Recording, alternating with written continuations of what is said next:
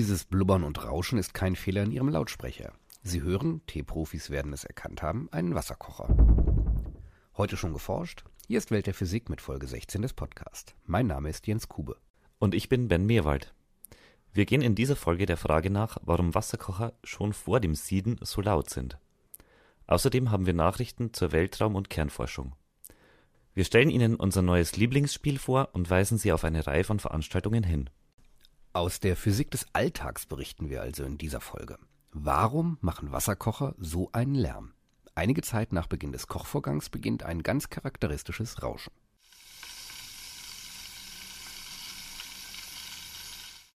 Ben, was ist das für ein Rauschen? Was passiert da im Wasserkocher? Sehen kann ich ja nicht viele, steigen ja keine Blasen auf. Ja, die Blasen sind trotzdem da. Man sieht sie noch nicht, sie sind einfach noch zu klein. Aber von vorne. Unten an der Heizplatte des Wasserkochers bilden sich winzig kleine Bläschen, und zwar einfach dadurch, dass dort in ganz kleinen Bereichen das Wasser schon so heiß ist, dass es zu Wasserdampf wird. Dieser Wasserdampf bildet dann Bläschen. Und diese winzigen Bläschen lösen sich von der Heizplatte, steigen ziemlich schnell auf und sind dann von kaltem Wasser umgeben. Das führt dazu, dass die Bläschen instabil werden und in sich zusammenbrechen. Und bei jedem in sich zusammenbrechen gibt es einen kleinen Knall. Und weil das jetzt sehr viele Bläschen sind, gibt es sehr viele kleine Knelle hintereinander und das ist das Rauschen, das man hört. Wenn jetzt die Heizplatte am Anfang nach dem Einschalten schnell heiß wird, wird es auch schnell lauter, weil sich immer mehr kleine Bläschen bilden.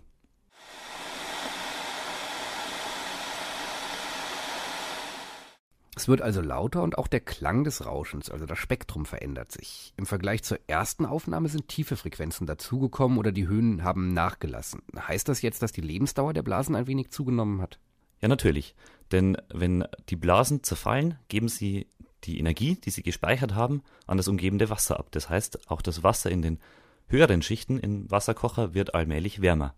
Wenn der Übergang zwischen warm und kalt nicht mehr so schnell erfolgt, können die Bläschen natürlich länger bestehen. Die Bläschen werden auch insgesamt ein bisschen größer als ganz am Anfang des Kochvorgangs. Nun kocht das Wasser. Wir hören noch einmal rein.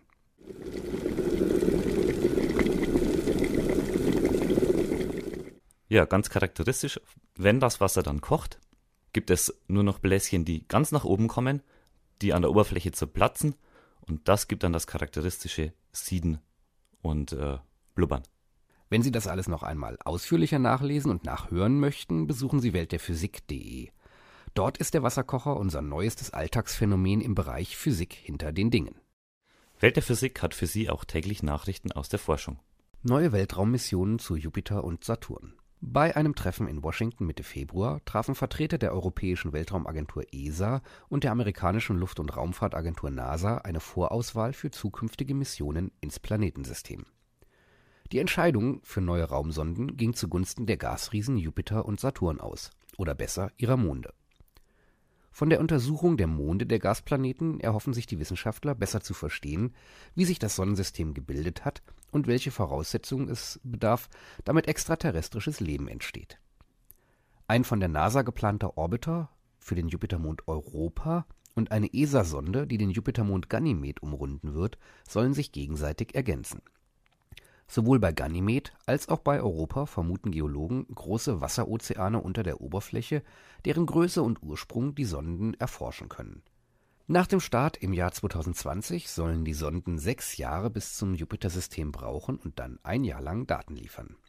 Im Saturnsystem interessiert die Astronomen vor allem Titan, der größte Mond im Sonnensystem eine NASA-Sonde könnte ihn umrunden, während die ESA eine Landesonde und einen in Titans Atmosphäre fliegenden Ballon plant.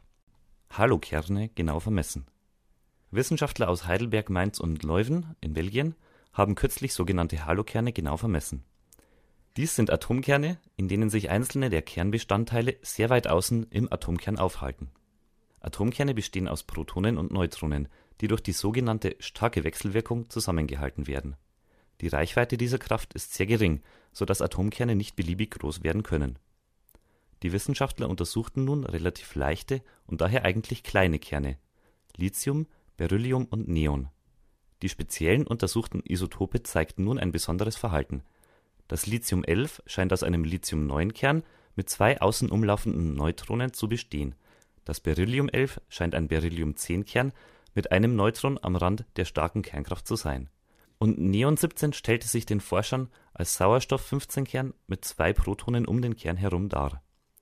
Dieses Resultat mit den beiden Protonen am Rande des Kerns wirft die Frage auf, warum die positiv geladenen Protonen sich nicht abstoßen und am Kern gebunden bleiben. Als Erklärung für dieses Phänomen werden stabile Haloschalen um den Atomkern angenommen. Diese speziellen Kerne werden daher auch Halokerne genannt. Flüssiges Salzwasser auf Mars beobachtet. Bereits kurz nach der Landung der amerikanischen Sonde Phoenix auf dem Planeten Mars zeigten die zur Erde gefunkten Bilder seltsame Flecken auf einem der Landebeine. Die Flecken veränderten sich im Laufe von Wochen, einige wurden größer, verschmolzen miteinander und schienen sich auf dem Landebein nach unten zu bewegen. Nach langer Debatte ist das Phoenix-Forscherteam nun zu dem Schluss gekommen, es müsse sich um Wassertropfen handeln. Die Argumentation läuft über spezielle Salze, sogenannte Perchlorate, die in der Marsatmosphäre nachgewiesen wurden. Diese wirken als Frostschutzmittel, bei ausreichender Beimischung kann Wasser bis zu minus 70 Grad Celsius flüssig bleiben dieses flüssige Salzwasser kann ein Indiz für die Existenz von flüssigem Wasser dicht unter der Marsoberfläche sein. Ob es allerdings Mikroorganismen gibt, die bei solch starkem Salzgehalt lebensfähig sind, ist nicht bekannt. Auf Welt der Physik können Sie eine Zusammenfassung über die Wasserfunde auf Mars in den letzten Jahren lesen. Einfach über die Sonderseite zum Astronomiejahr www.weltderphysik.de-astronomiejahr auf die 42 Astronomiefakten gehen. Masse 3 mal 10 hoch 9 Sonnenmassen. 160 mal 10 hoch 9 Sonnenmassen. 14,5 Erdmassen. Was ist denn so schwer? Wer hat uns gewonnen? Du. Ich? Ja. Juhu. Ja, schwerer als ein Quasar. Was Sie hier hören, sind Mitarbeiter von Welt der Physik beim Kartenspiel. Das Spiel ist unser neues Weltraumquartett. 32 Planeten, Sterne, Nebel und Galaxien mit ihren wichtigsten Kenngrößen. Damit kann man Quartett oder wie wir in unserer Kaffeepause Supertrumpf spielen. Wenn Sie selbst Mitarbeiter einer Sternwarte, eines Planetariums oder eines astronomischen Vereins sind, können Sie das Quartett ab zehn Stück bei uns bestellen, um es an Ihre Besucher zu verschenken oder zu verkaufen. Mehr dazu auf unserer Webseite www.weltderphysik.de-astroquartett. Demnächst gibt es die Karten auch zum Selbstbauen als Dateidownload. Wir werden Sie informieren.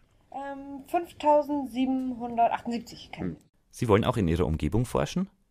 Weit über 1000 Veranstaltungen in ganz Deutschland finden Sie auf dem Veranstaltungskalender von Welt der Physik. Hier unsere Tipps für die kommenden Tage. Immer wieder kommt es im Kosmos zu gewaltigen Supernova-Explosionen.